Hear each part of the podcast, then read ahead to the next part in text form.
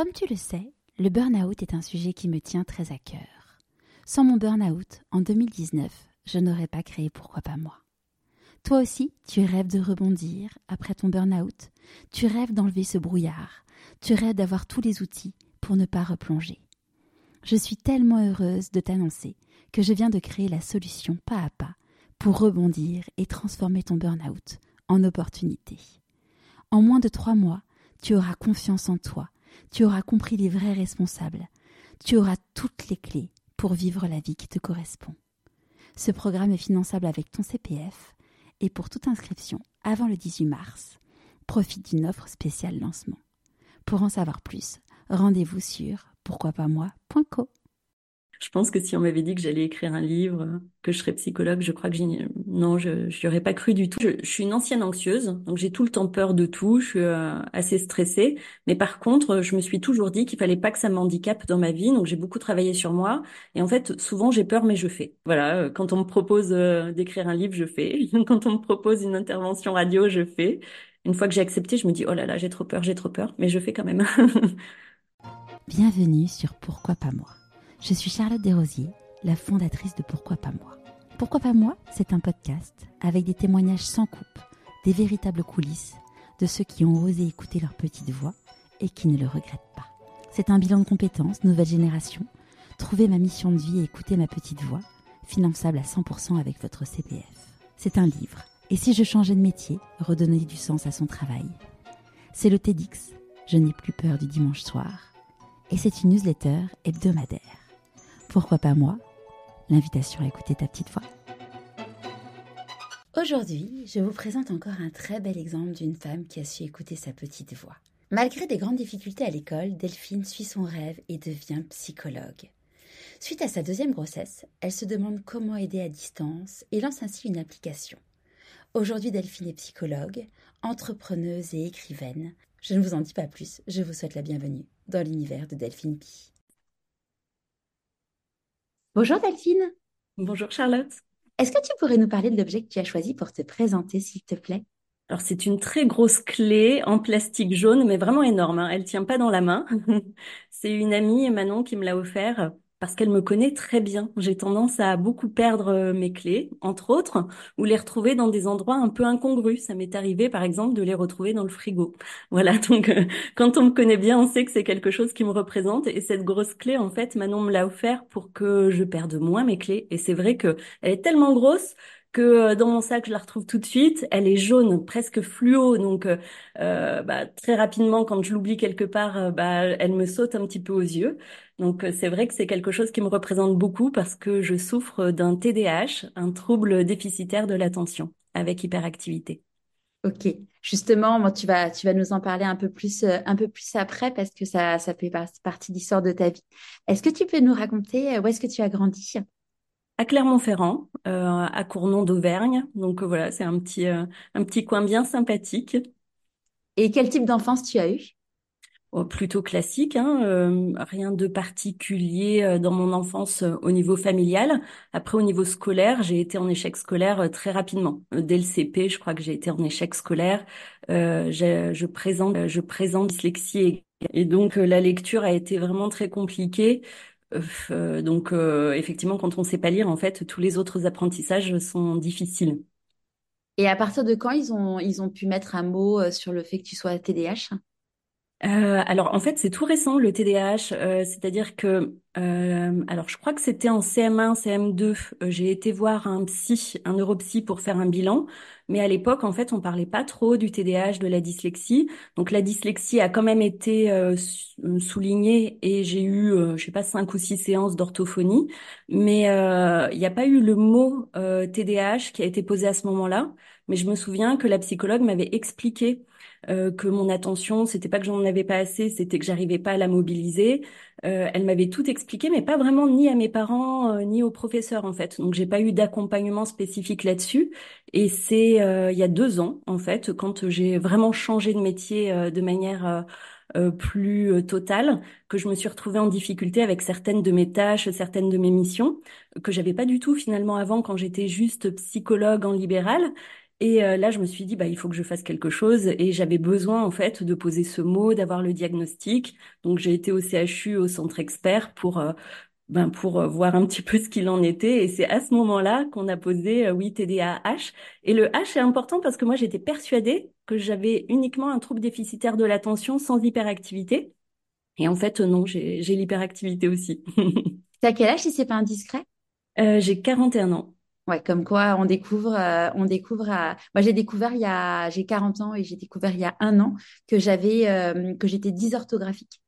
Ah oui. Alors, je savais bien hein, que j'avais euh, l'orthographe et moi, on n'était pas copains, mais euh, mais on m'a mis un mot et je, enfin, je trouve que mine de rien, euh, ça ça ça soulage beaucoup quand même de, de comprendre, euh, de dire, mais en fait, c'est pas euh, c'est pas que je fais pas attention parce que je relis euh, dix fois mes newsletters et compagnie, mais c'est juste qu'en fait, quand je suis fatiguée, ça ça ça imprime pas quoi. Oui, c'est ça. Et puis ça légitimise. Alors je sais que Mm. tout le monde n'a pas forcément besoin de ce diagnostic, mais moi vraiment, euh, il m'a beaucoup euh, aidé déjà à m'accepter plus et euh, cette particularité à, à moins m'agacer en fait de ça et à plus trouver des stratégies et finalement faire avec plutôt que de lutter contre. C'est ça. C'est c'est un peu comme l'hypersensibilité. Quand on comprend qu'on est hypersensible, on, on en fait un atout là où potentiellement c'est c'est quelque chose dont, dont on peut souffrir. Tout à fait. Mm. Mm. Et donc, du coup, quand tu es donc, petite fille, euh, t'as, c'est quoi tes rêves? Alors euh, moi j'ai rapidement rêvé d'être psychologue, hein, vraiment parce que alors mon père est psychiatre, je pense que ça euh, donc on parlait pas mal euh, de psychologie à la maison. J'ai lu euh, des ouvrages de psychologie assez tôt. Euh, j'avais toujours des copines qui avaient euh, des problèmes. Enfin j'a- j'attire les gens avec une sensibilité. euh, je suis touchée, je pense, par la souffrance des gens. Donc j'ai ben voilà j'ai toujours aimé écouter, aider. Voilà c'est quelque chose qui a vraiment guidé un peu bah, toute ma vie. Donc moi, je rêvais d'être psychologue en fait, mais mes professeurs, eux, n'y croyaient pas trop. Déjà, j'ai eu mon brevet vraiment ric-rac, je crois que vraiment personne n'y croyait. Et je suis partie euh, dans une orientation plutôt euh, technologique, technique, euh, commerciale. Donc, j'ai pas fait un bac général. Donc, vraiment, on me disait non, mais psycho, c'est pas pour toi, t'y arriveras pas. Mais j'avais toujours ça en tête. Donc j'ai fait ce qu'on m'a demandé. J'ai été euh, faire mon bac. alors à l'époque c'était STT, euh, commercialisation, un truc comme ça. Et ensuite j'ai fait un DUT technique de commercialisation. Euh, et ce qui m'a le plus plu pendant ce DUT, c'était le marketing. Vraiment, j'ai adoré ça, euh, comprendre les comportements humains, pourquoi on tourne à droite plutôt qu'à gauche quand on rentre dans un magasin. Et euh, à la fin de mon DUT, quand euh, je l'ai obtenu, je me suis dit, bah non, mince, je reprends en psycho, c'est ce que je voulais faire depuis le départ. Allez, j'y retourne, quoi. Et, euh, et c'est vrai que, voilà, je pense que quand on aime, quand on est passionné, ben, on a plus de, euh, de force pour, euh, pour dépasser, en fait, les difficultés. Ouais, on se donne plus les moyens pour y arriver. C'est ça. Et, et quand, euh, quand tu décides de faire psycho, du coup, c'était sur concours, c'était euh, c'était un dossier, comment ça s'est passé? Non, psycho, alors euh, c'est une fac, donc euh, je pense que alors à l'époque il n'y avait pas euh, le Parcoursup, hein, donc euh, tu pouvais t'inscrire, euh, il y avait euh, voilà pas de difficulté particulière pour rentrer en psycho, mais on était extrêmement nombreux, je crois euh, entre 500 et 1000, je me rappelle plus. Et en fait psycho à l'époque, ce qui était problématique, c'est que c'était en M2 qu'il y avait un alors pas un concours mais une sélection, c'est-à-dire que en M2 il devait y avoir donc deux ou trois masters à Clermont-Ferrand et chaque master prenait 10 étudiants. Donc en fait, euh, c'était vraiment le problème, c'est que tu pouvais aller jusqu'au master 1 et te retrouver sans master 2 et donc jamais la possibilité d'avoir le titre de psychologue. Euh, aujourd'hui, c'est un peu différent. La sélection, elle se fait euh, en L3 euh, et une fois que tu es voilà, le- la sélection, du coup, c'est M1, M2. Donc c'est un petit peu plus souple, mais c'est vrai que c'était se lancer un petit peu dans l'inconnu. hein. Tout le monde me disait que c'était la voie de garage, que personne n'avait de métier après psycho. Bah, euh, c'est bah, vrai que enfin, on est du coup de la même génération et c'est vrai qu'à l'époque, on disait psycho, il n'y a pas de débouché.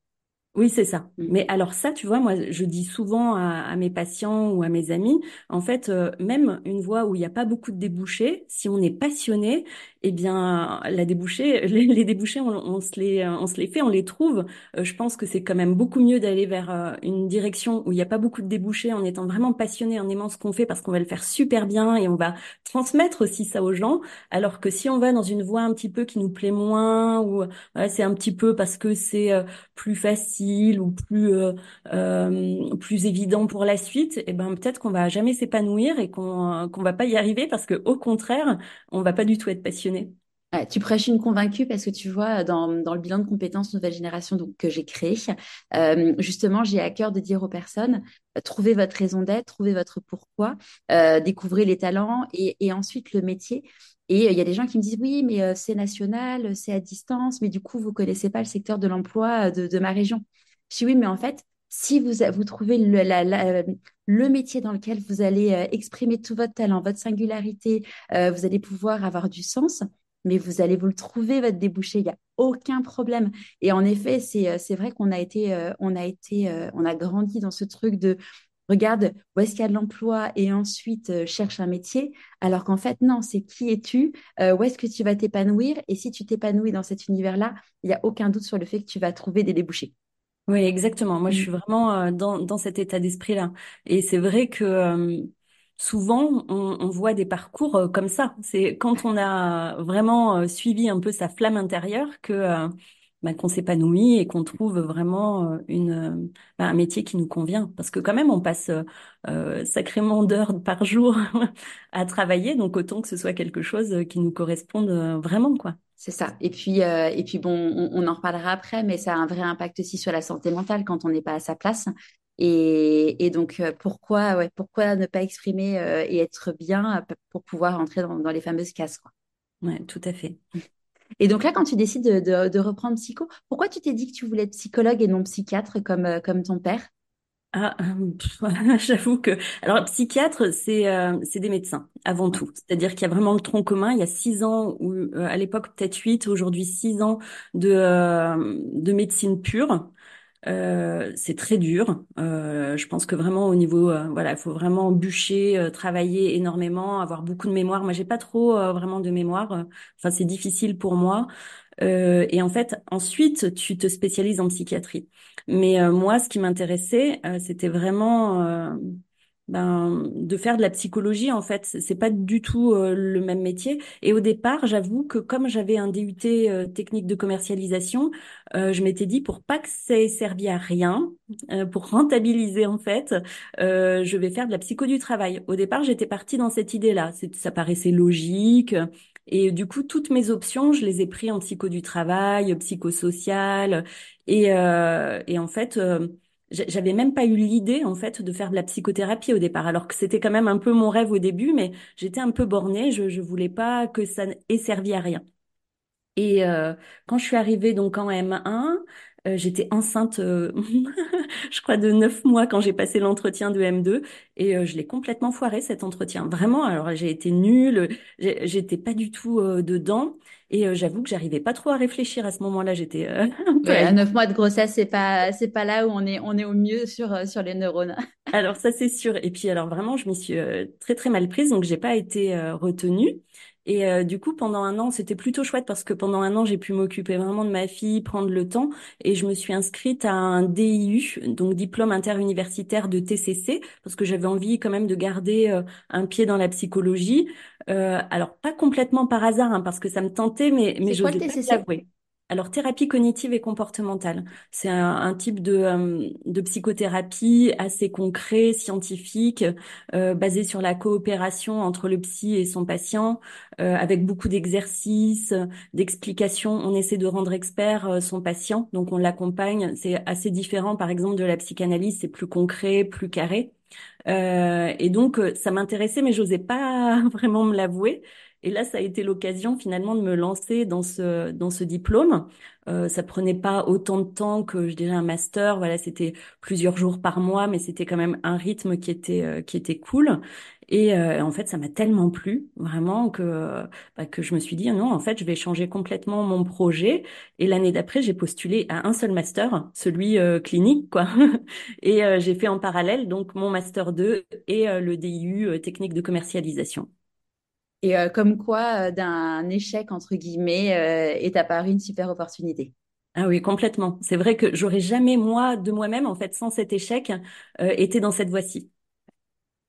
C'est chouette. Et qu'est-ce que, comment il a réagi ton entourage quand, quand tu as décidé de, de, continuer tes études et faire psycho? Bah euh, non, ils ont été assez euh, assez euh, soutenants. Je pense que mes parents avaient peur en fait euh, que je n'ai pas de diplôme en fait. Ils se sont beaucoup inquiétés pour moi parce que c'est vrai que je comprends maintenant que je suis maman euh, quand je quand je vois mes euh, mes relevés euh, de notes de l'époque. D'ailleurs, je les ai lus il y a pas longtemps avec ma fille. Euh, elle me disait non mais maman deux deux en maths mais comment t'as fait? Mais pourquoi tu travaillais pas? Et euh, donc quand je vois mes bulletins de l'époque je comprends qu'ils se soient inquiétés donc euh, qui m'ait poussé un petit peu en, en technique de commercialisation je le comprends complètement même si tu vois moi je trouve que ça me correspond pas du tout je me dis mais si quelqu'un me connaît vraiment euh, il m'envoie pas dans cette voie-là quoi mais euh, mais je pense que c'était le côté un peu rassurant. Elle va avoir un truc, euh, au moins comme ça, euh, elle n'est pas sans rien. Mais quand j'ai dit, ben, j'ai envie de reprendre en psycho, ils m'ont dit OK. Ils ont été assez cool. Et, euh, et comment ça, comment ça se gère euh, de, de- d'être euh, future maman en étant étudiante? Alors c'était quand même vers la fin, c'était euh, c'était en, en M1 que je suis euh, que que j'étais enceinte. Bon ça se gère bien parce que j'avoue que c'était assez confortable parce que mon mari euh, travaillait, Euh, Ok, donc j'avais pas cette préoccupation-là. Ça ça nous a permis quand même, enfin ça m'a permis de de pouvoir poursuivre ce projet. Euh, et, euh, et non, en fait, c'était plutôt chouette parce que je finissais assez tôt les cours, j'allais chercher ma fille à la crèche, euh, je m'en occupais, et puis une fois qu'elle était couchée, ben je, je retravaillais. Et moi, je suis euh, pas mal du soir, en fait. hein. Ma meilleure heure pour me concentrer, c'est entre 22 heures et 1 heure du matin. Donc finalement, c'était euh, parfait. assez fluide, c'était Ouais, parfait, ouais. C'était le bon rythme. top. Donc, quand tu finis ton, ton M2, qu'est-ce qui se passe? Euh, et ben, je m'installe en libéral. Euh, ça, ça a été le grand saut, ça a été compliqué parce que euh, à l'époque on disait oui, il faut s'installer en libéral qu'après dix ans de carrière, euh, on est trop jeune, on n'a pas assez d'expérience. Et euh, moi, c'était mon rêve en fait. Je me voyais pas en structure. J'avais envie de d'être libre ben, des, des outils que j'employais, de, de la façon de mon emploi du temps, etc. Et, euh, et j'avoue que si j'avais pas eu mon stage de M2 euh, que j'ai fait donc aux urgences psychiatriques, je sais pas si je me serais euh, lancée. Mais là, c'est vrai que euh, j'ai été hyper bien accompagnée. J'avais un maître de stage qui était top. Euh, et du coup, euh, bah, je me suis sentie en confiance et j'ai été très encouragée par, euh, par mes maîtres de stage qui m'ont dit, mais si Delphine, tu peux, vas-y. Et puis j'avais déjà le DU, donc euh, j'avais le master 2 plus le DU. Donc euh, c'est vrai que Oui, t'as pas fait les trucs dans le, t'as pas fait les, les choses dans le, dans l'ordre traditionnel. C'est ça. Et puis j'étais plus âgée, comme j'ai redoublé une fois, puis j'avais euh, donc euh, fait mes deux ans d'IUT, donc j'avais trois ans de plus que, que mes collègues. Et euh, peut-être que je me sentais euh, suffisamment en confiance. En tous les cas, j'ai été bien accompagnée et bien soutenue. Chouette ça. Et puis en plus, bon, t'étais maman, et mine de rien, quand on devient maman, euh, ça, ça fait grandir d'un coup. Oui, c'est ça. Mm. Et, euh, et donc, du coup, quand tu ouvres ton ca- cabinet, comment tu te sens? Euh, alors moi j'ai le syndrome de l'imposteur, mais je dirais toujours, hein, je, je suis jamais complètement sûre de moi. Je trouve toujours qu'on peut travailler plus, qu'on peut faire plus. Euh, mais euh, je pense que je me suis euh, voilà hyper spécialisée donc dans les thérapies cognitives et comportementales et dans les troubles anxieux. Donc je faisais vraiment ça et euh, je le faisais euh, vraiment euh, voilà en, en mettant toute mon énergie, toute toute ma compassion dedans. Et du coup, j'ai été assez vite identifiée comme euh, la personne qu'il faut aller voir quand on a une phobie, quand on a un TOC, quand on a un trouble panique, quand on fait des crises d'angoisse. Et avec les TCC, on a quand même des protocoles qui sont très carrés. Euh, donc ça permet, euh, quand on est débutant, finalement, de, de savoir où on va. Et euh, moi, je pense que j'ai pris ma revanche après euh, les études. J'ai jamais arrêté de me former. Je crois que je fais des formations tous les ans. euh, donc j'ai fait des spécialisations sur les troubles anxieux, des spécialisations enfants-ados. J'ai fait des spécialisations sur les thérapies d'acceptation euh, et d'engagement, hypnose. Voilà, j'ai euh, peut-être pour me rassurer et avoir voilà des outils, mais aussi surtout parce que j'adore ça et que je pense que j'ai été vraiment euh, frustrée euh, de d'avoir raté en fait ma scolarité. Oui, mais au, au final, tu apprends que ce qui t'intéresse vraiment et ce qui sert, ce qui sert, ce, pardon, ce qui sert tes patients. Tout à fait. Ouais. T'es pas, euh, t'es pas formé en EMDR. Euh, eh bien, alors peut-être bientôt. Ah. Euh, là, j'ai postulé euh, pour pour le MDR, enfin pour une formation là qui débuterait en février. J'ai pas encore de nouvelles, mais euh, oui, j'aimerais bien. Mm. Ouais, c'est vraiment pour ceux qui connaissent pas, donc c'est un c'est une technique qui permet de désancrer les traumatismes à la fois. déjà, ça permet d'en prendre conscience et en plus de le désancrer dans les cellules. Et c'est vrai que c'est quand même assez révolutionnaire, je trouve, comme, comme méthode. Oui, tout à fait. Alors après, avec les TCC, on peut aussi travailler sur sur les traumas et avec l'hypnose aussi. Mais c'est vrai que le MDR, c'est c'est une très très bonne très bonne approche. Et, euh, et, donc là, du coup, donc tu te formes régulièrement et euh, tu décides, tu disais il y a deux ans, euh, de, de prendre un virage dans, dans ta carrière. Est-ce que tu veux nous en, en parler?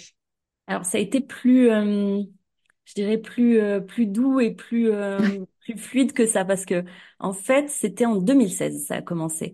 Euh, J'étais enceinte encore, comme quoi tu vois euh, le fait d'avoir un, un, enfant ça, ça fait réfléchir et ça, ça aide à prendre euh, je trouve des, euh, des décisions de vie. Donc j'étais enceinte et j'ai reçu une patiente en cabinet qui souffrait d'un mutisme sélectif, c'est-à-dire qu'elle pouvait pas parler dans certaines situations sociales et notamment en séance c'était hyper compliqué. Donc elle venait soit avec son compagnon soit avec sa maman et en fait ben je trouvais que c'était quand même pas euh, idéal d'avoir euh, quelqu'un en séance. Et même comme ça, elle n'arrivait pas à me parler. Donc on a essayé plein de trucs. Elle allait dans la salle d'attente, elle parlait à son accompagnant, puis elle revenait, ou elle s'enregistrait, euh, ou elle murmurait. Enfin, on a essayé vraiment beaucoup de choses, mais c'était vraiment pas satisfaisant. Et à l'époque, les visios, ça se faisait pas trop. mais je lui ai proposé de faire une séance en visio ce qu'on a fait. Elle n'a pas réussi à me parler plus, mais en fait, euh, il y a un petit chat en dessous, donc elle s'est mise à me taper euh, les choses. Et du coup, c'était vachement plus fluide euh, notre notre échange. Et bon, ben voilà, on a continué la thérapie. Et en fait, ensuite, je me suis arrêtée six mois pour pour mon congé mat. Et puis ça, ça a tourné un petit peu dans ma tête. Et euh, mon mari, euh, ben, il est euh, entrepreneur dans, ben, dans la tech. Et donc, je lui ai parlé de mon idée. Je me suis dit, mais tu vois, il y a quand même pas mal de patients qui peuvent pas parler en, en direct, phobie sociale, mutisme sélectif. Puis après, je me suis dit, mais il y a aussi les gens qui souffrent d'attaques de panique, qui peuvent pas sortir de chez eux, en fait. donc, ils peuvent pas aller chez le psy ou euh, les personnes qui ont honte euh, et qui veulent pas croiser quelqu'un en salle d'attente ou qui veulent pas euh, qu'on puisse les voir rentrer dans le cabinet d'un psychologue. et je me suis dit en fait ces gens-là on leur propose rien. Et il y avait un petit peu WhatsApp à l'époque et je me suis dit mais on pourrait faire un truc un peu comme WhatsApp, des échanges comme ça de manière asynchrone. donc je me suis renseignée sur la textothérapie, donc la thérapie par texte, qui était pas mal utilisée pour tout ce qui est dépendance, donc arrêt du tabac notamment et qui avait de très bons résultats. Et donc en fait voilà, ça a gambergé. Et puis euh, à la fin de mon congé maternité, j'ai été voir une agence euh, de com pour qu'ils me fassent ce qu'on appelle une POC. Donc ils m'ont fait un, un, proof of concept. Voilà, donc euh, ils m'ont fait une appli pas très jolie, mais avec juste voilà les les les fonctions de base, donc le chat en asynchrone et la possibilité de faire des exercices, d'envoyer des outils, etc. Et on a testé, je crois que j'ai suivi une centaine de patients gratuitement pendant un an euh, avec une stagiaire pour euh, étudier s'il y avait une bonne alliance thérapeutique. Donc si euh, euh, finalement le, le, lien avec son patient, le lien de confiance se crée aussi bien que dans une consultation présentielle en, en face à face. pour tester aussi l'efficacité, donc j'avais pris que des phobies et des troubles paniques et on avait comparé avec les résultats qu'on pouvait avoir en cabinet. Et donc pendant un an j'ai fait ça et puis euh, ensuite on a amélioré donc euh, l'application et puis après on a lancé sa commercialisation. voilà. Trop chouette. Donc du coup tu l'as lancé euh, quand la commercialisation? En 2020. Ok, donc post-Covid, qui était du coup un bon, un bon moment, un bon moment par rapport au, à la fois aux besoins des personnes de se faire accompagner et puis en plus avec la, la notion de pouvoir faire ça à distance. C'est ça. Ouais. Et, et, comment ça se passe du coup aujourd'hui? Ben aujourd'hui, on est une trentaine de psys à intervenir euh, sur Psynergie et ça apporte, je trouve, pas mal de flexibilité dans l'emploi du temps des psys. Moi, ce qui me, ce qui me, des fois, m'agaçait un peu dans mon métier, c'était le, le, côté vraiment contrainte euh, horaire. Alors, bien sûr, on fait notre agenda comme on le souhaite, mais en fait, euh, il est pas flexible. C'est-à-dire que je le fais trois ou quatre semaines à l'avance, quoi. Euh, si aujourd'hui je me réveille et que j'ai pas la pêche, bah, j'ai mon emploi du temps qui est calé, il est calé. Et euh, j'avais envie d'apporter aussi un petit peu plus de flexibilité à ce métier. Et là, c'est vrai qu'avec l'application, en fait, comme euh, tout se passe de manière euh, désynchronisée, c'est-à-dire le patient, il peut écrire ou envoyer des notes vocales, des notes vidéo quand il le souhaite, et son psy lui répond, voilà, en 24 heures. Euh, du coup, on a vraiment euh, cette liberté de choisir le moment où euh, on va travailler. Et euh, ça, c'est chouette parce que voilà, si j'ai pas la pêche ce matin, je vais faire du sport, je me repose et finalement, je réponds à mes patients dans l'après-midi. Et il y a aussi euh, pas mal de contraintes liées aux rendez-vous ratés. Tu vois, euh, quand on est en cabinet, ça fait partie du métier. On a pas mal de rendez-vous euh, ratés, oubliés. Et finalement, des fois, tu vois, tu te dis, je suis coincée, j'ai pas grand-chose à faire à part ma compta. Ça fait pas forcément envie. Et le fait d'avoir comme ça une activité supplémentaire sur l'application, ben, ça, ça permet en fait de, voilà, d'avoir un petit temps où on, peut être plus flexible. Super. Et, et aujourd'hui, du coup, tu, tu continues à avoir ton cabinet? Alors oui, parce que j'ai du mal à arrêter, mais je prends plus de nouveaux patients depuis euh, très longtemps, ou alors vraiment très ponctuellement. Et euh, je dirais que j'ai quand même une activité libérale qui est très limitée aujourd'hui. Et ça s'est fait hyper progressivement. C'est-à-dire qu'au début, j'avais 80% euh, de mon temps en cabinet, puis 20% sur l'appli. Et puis après, ça, ça, ça a glissé progressivement. Et aujourd'hui, c'est plutôt, oui, 80% de mon temps sur l'appli, soit en, en, tant que voilà entrepreneur, donc tout ce qui est voilà que, que marketing, suivi des projets, etc. Euh, tout ce que je fais sur les réseaux sociaux également. Euh, et euh, l'équipe psy, donc faire passer les entretiens, préparer des webinaires, des intervisions, voilà, d'être vraiment dans l'équipe des psys qui sont sur l'application. Super. Je voyais sur ton profil LinkedIn que tu es chroniqueuse santé mentale. quand on sait qu'à l'époque, tu avais du mal à, à, à lire, c'est une belle revanche sur la vie. Alors, la meilleure revanche, c'est euh, l'écriture. J'ai écrit euh, deux livres et euh, c'est vrai que quand on m'a proposé, proposé le projet d'écriture, je me suis dit ah non mais je je suis pas du tout légitime à écrire un livre. je suis dyslexique, ça va pas du tout le faire. Et en fait, ça, oui, des fois, je me dis tiens, j'aimerais bien l'envoyer à ma prof de français qui a été atroce avec moi. Bon, elle y verrait toutes les fautes. Je pense que ce serait pas terrible, mais. Moi, j'imagine que tu as eu un relecteur. Euh, oui, mais je pense qu'on en a laissé quand même pas mal passer.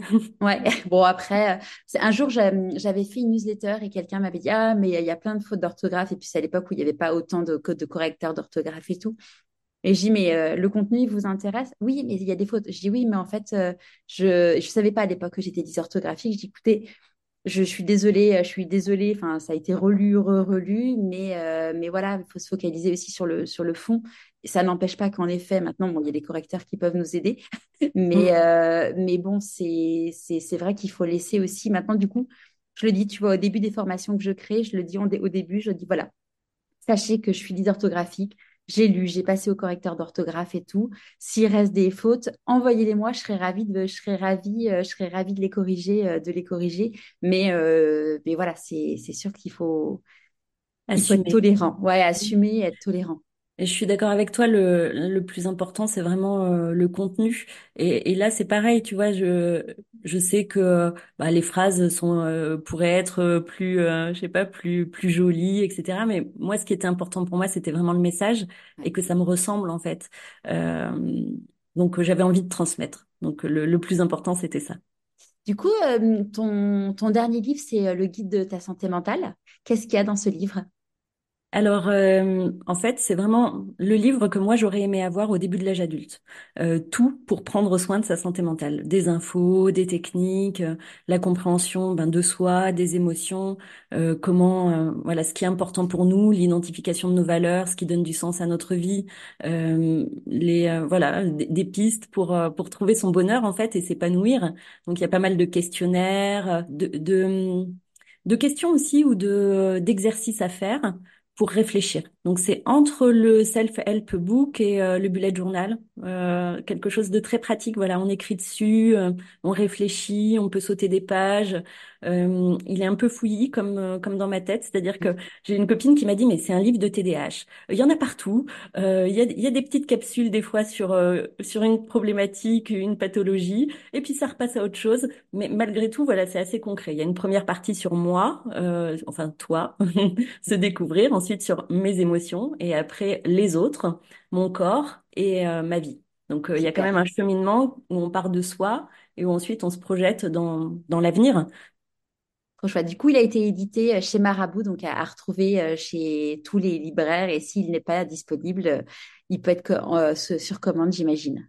Oui, c'est ça. Et là, j'ai écrit une BD avec Juliette Mercier, Stomy Buzzy.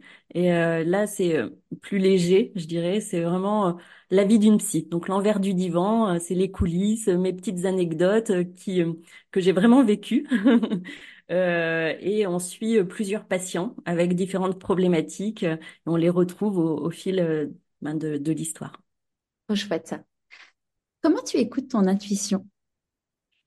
Alors, euh, alors l'intuition, déjà, c'est pas quelque chose qui sort de nulle part. L'intuition, c'est euh, tout ce qu'on n'a pas perçu consciemment, mais euh, c'est pas basé sur rien. Donc, euh, moi, je suis assez intuitive et je, m'écoute euh, plutôt. Donc, j'écoute beaucoup mes émotions euh, et j'essaie de comprendre quels sont leurs messages. Donc, quand j'ai une émotion, plutôt que d'essayer de la fuir tout de suite et de vouloir aller mieux, de pas vouloir ressentir des émotions désagréables, j'essaye au contraire de me connecter et de comprendre. Voilà, je, j'essaye de ressentir cette émotion et de me dire mais de quoi elle me parle? Les émotions, elles parlent forcément de quelque chose d'important. Et une fois que j'ai compris euh, quel était le message, après je, je prends ma décision en conscience en fait. Je me laisse pas guider par mes émotions, euh, mais je les écoute. Super. Comment tu célèbres tes réussites? Euh, ouais, ça je Hmm, je célèbre pas beaucoup. J'avoue que moi, je, je suis euh, rarement satisfaite de moi-même. Ça, c'est quelque chose sur lequel je travaille pas mal. Euh, je, non, je célèbre pas beaucoup. Après, avec mes proches, euh, je peux en parler, mais hmm, non, je, je, je saurais pas répondre à cette question. Et d'ailleurs, c'est quoi, c'est quoi pour toi la réussite? La réussite, pour moi, c'est euh, c'est le fait de d'être à sa place, de se sentir aligné. Euh, ça aussi, tu vois, c'est quelque chose euh, que j'aborde beaucoup euh, avec mes patients, notamment les jeunes et les parents qui mettent beaucoup la pression sur les notes ou les choses comme ça en disant faut réussir. Et souvent, je demande mais c'est quoi euh, effectivement la réussite? Est-ce que c'est avoir beaucoup d'argent? Est-ce que c'est avoir un statut social, un métier euh, stable? Est-ce que c'est ça la réussite? Et en fait, pour moi, c'est pas du tout ça la réussite. Pour moi, la réussite, c'est se lever le matin et être content de se lever et d'être heureux de, de passer une journée de plus. Et, et voilà. Pour moi, c'est plus ça la réussite, en fait. On est d'accord. Et c'est quoi pour toi un échec? Je, pense que, pareil, les échecs, pour moi, ça, ça existe pas trop. Il peut, euh, il peut y avoir des apprentissages, des déceptions, mais échec, j'aime pas ce mot du tout. Tu vois, parce que euh, tout se passe pas comme on avait prévu, comme on avait anticipé. Ça me paraît juste normal. Et l'idée, c'est d'essayer de de pas être justement trop euh, rigide et figé et d'essayer de trouver une une euh, une sortie ou une possibilité différente. Donc pour moi, il n'y a pas vraiment d'échec. Euh, oui, euh, il y a, il y a que des apprentissages. Je dis une banalité, mais pour moi, c'est vrai. À quel moment dans ta vie tu t'es dit pourquoi pas moi? Hum, alors, moi, je, je suis une ancienne anxieuse, donc j'ai tout le temps peur de tout, je suis euh, assez stressée. Mais par contre, je me suis toujours dit qu'il fallait pas que ça m'handicape dans ma vie, donc j'ai beaucoup travaillé sur moi. Et en fait, souvent, j'ai peur, mais je fais. Donc, euh, j'ai, euh, voilà, euh, quand on me propose euh, d'écrire un livre, je fais. Quand on me propose une intervention radio, je fais. Et euh, une fois que j'ai accepté, je me dis, oh là là, j'ai trop peur, j'ai trop peur, mais je fais quand même. Qu'est-ce que tu penses que la petite Delphine de 6 ans dirait si elle te voyait aujourd'hui? Ah bah, je crois qu'elle y croirait pas du tout, hein. Je pense que si on m'avait dit que j'allais écrire un livre, que je serais psychologue, je crois que non, je j'y aurais pas cru du tout. Donc je pense que je pense que la petite Delphine serait serait contente. Dans la vie, on dit que quand on fait des choix, on fait des re- on a des renoncements. C'est quoi pour toi les renoncements?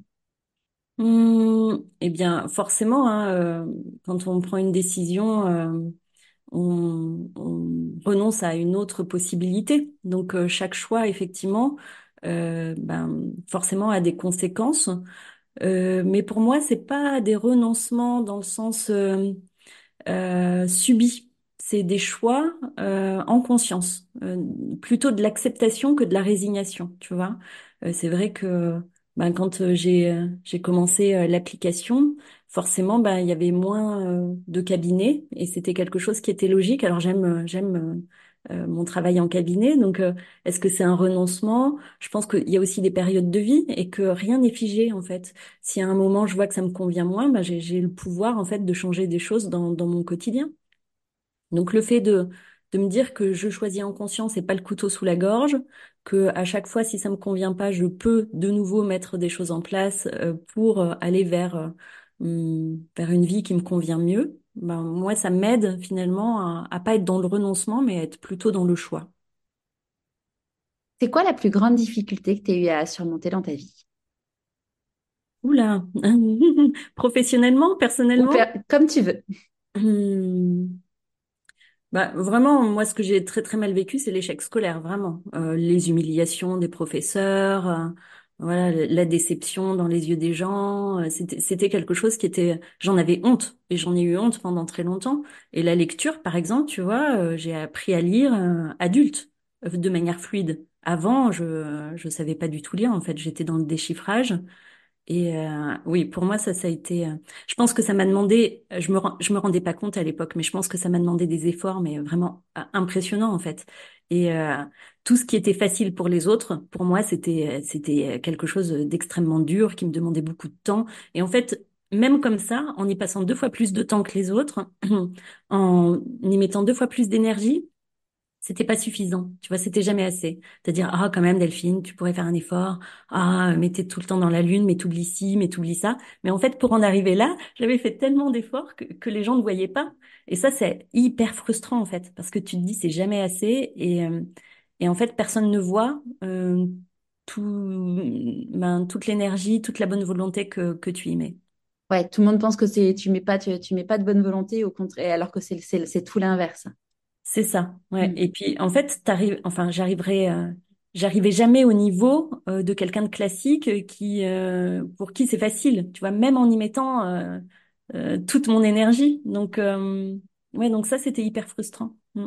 J'ai euh, j'ai interviewé Christelle Béchouche, que je ne sais pas si tu la connais, qui a écrit, euh, elle a écrit deux livres. Elle a écrit un livre pour euh, les parents et professeurs de, de, de- d'enfants qui, euh, qui, ont le syndrome du TDAH et aussi un livre pour les enfants pour comprendre euh, bah, comment, comment vivre avec parce que elle, bon, comme toi, elle a, elle a, elle a, elle a eu ça, donc elle a été en échec scolaire, sauf que bon, elle n'a pas eu du tout la même enfance que toi parce qu'elle, elle a, elle a fugué, je crois, à 12 ans.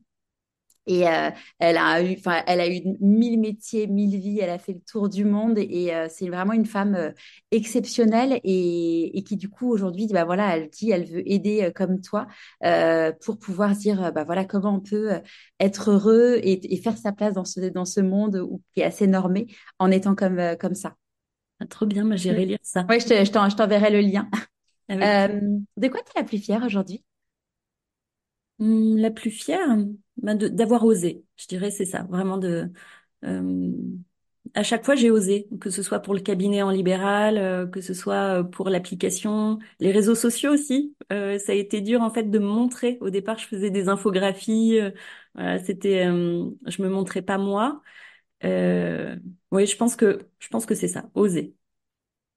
Si tu croises une personne là dans la rue qui, qui ne te connaît pas et qui voit que tu as écrit euh, deux livres, qui a, euh, une belle, euh, une belle carrière, qui est à ta place et qui te dit, ah, mais tu n'en es là que grâce à de la chance, qu'est-ce que tu auras envie de lui répondre?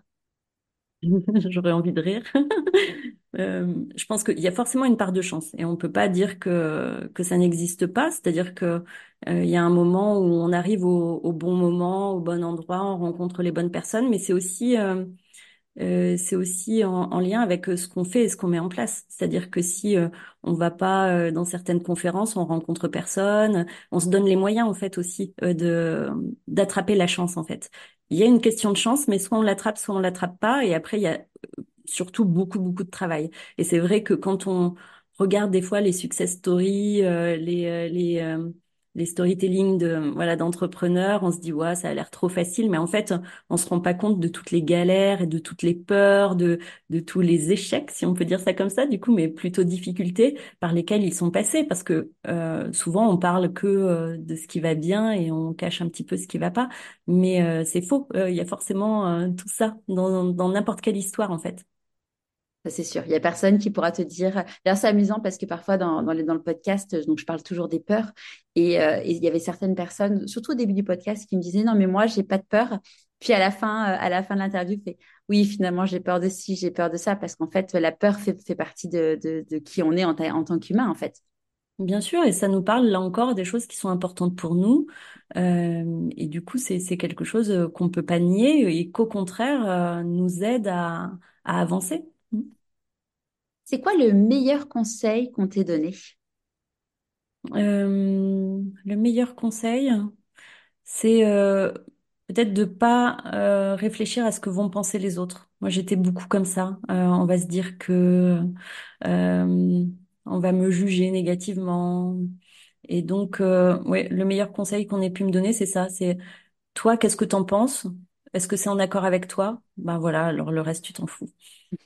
Et le conseil que tu aurais aimé recevoir et du coup que tu voudrais donner aujourd'hui? de croire en soi. Je pense que c'est vraiment le plus important de croire en soi et euh, de prendre soin de soi.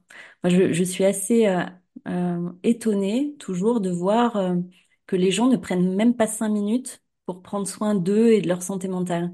C'est-à-dire que quand on vit avec quelqu'un, un enfant, un compagnon, une compagne, ça ne nous viendrait pas à l'idée de pas euh, lui demander chaque jour comment tu vas, comment s'est passée ta journée. Et euh, ça nous paraît juste normal. Sauf que le plus souvent, on ne se pose pas cette question à soi-même. Donc déjà juste de prendre cinq minutes finalement pour se connecter à soi et se demander comment on va, quelles émotions on a traversées aujourd'hui, euh, juste ça. C'est quoi tes prochains défis? Prochain défi. euh, hmm, alors moi je suis, euh, j'ai trop d'idées, je me lance dans, dans plein de projets. Euh, le prochain défi par rapport à l'entreprise, ce sera certainement de euh, d'ouvrir le capital, voilà, de trouver des, des partenaires pour euh, faire une levée de fonds ou euh, quelque chose comme ça, Euh, ou même pourquoi pas euh, vendre euh, et rester, tu vois, en, en tant que directrice euh, santé mentale, voilà, d'être plus dans mon cœur de métier. Euh, ce serait peut-être ça au niveau de l'application et au niveau plus euh, personnel, ben, j'aimerais bien créer euh, un jeu de société, un jeu de société santé mentale. Ça, c'est vraiment quelque chose qui me tient euh, à cœur. Euh, ou un troisième livre. Chouette. euh, qui me tournent depuis euh, quelques années. Euh, même j'en ai deux, deux idées qui me tournent et euh, je pense que que j'aimerais voilà prendre le temps de, de les concrétiser. Trop chouette. Hâte, hâte d'en savoir plus. Si une personne nous écoute et euh, est dans sa zone de confort inconfortable et, euh, et hésite du coup à se dire, ah, enfin, a plus peur que, qu'il n'est en action, qu'est-ce que tu aurais envie de lui dire? Bah, de, de prendre le temps de bien se questionner, pourquoi pas se faire accompagner pour, euh, euh, pour se poser les bonnes questions, pour euh, réfléchir à, à, deux euh, sur, euh, sur son idée, sur son projet. Et ensuite, voilà, de de pas se laisser diriger en fait par ses émotions, mais que ce soit un vrai choix.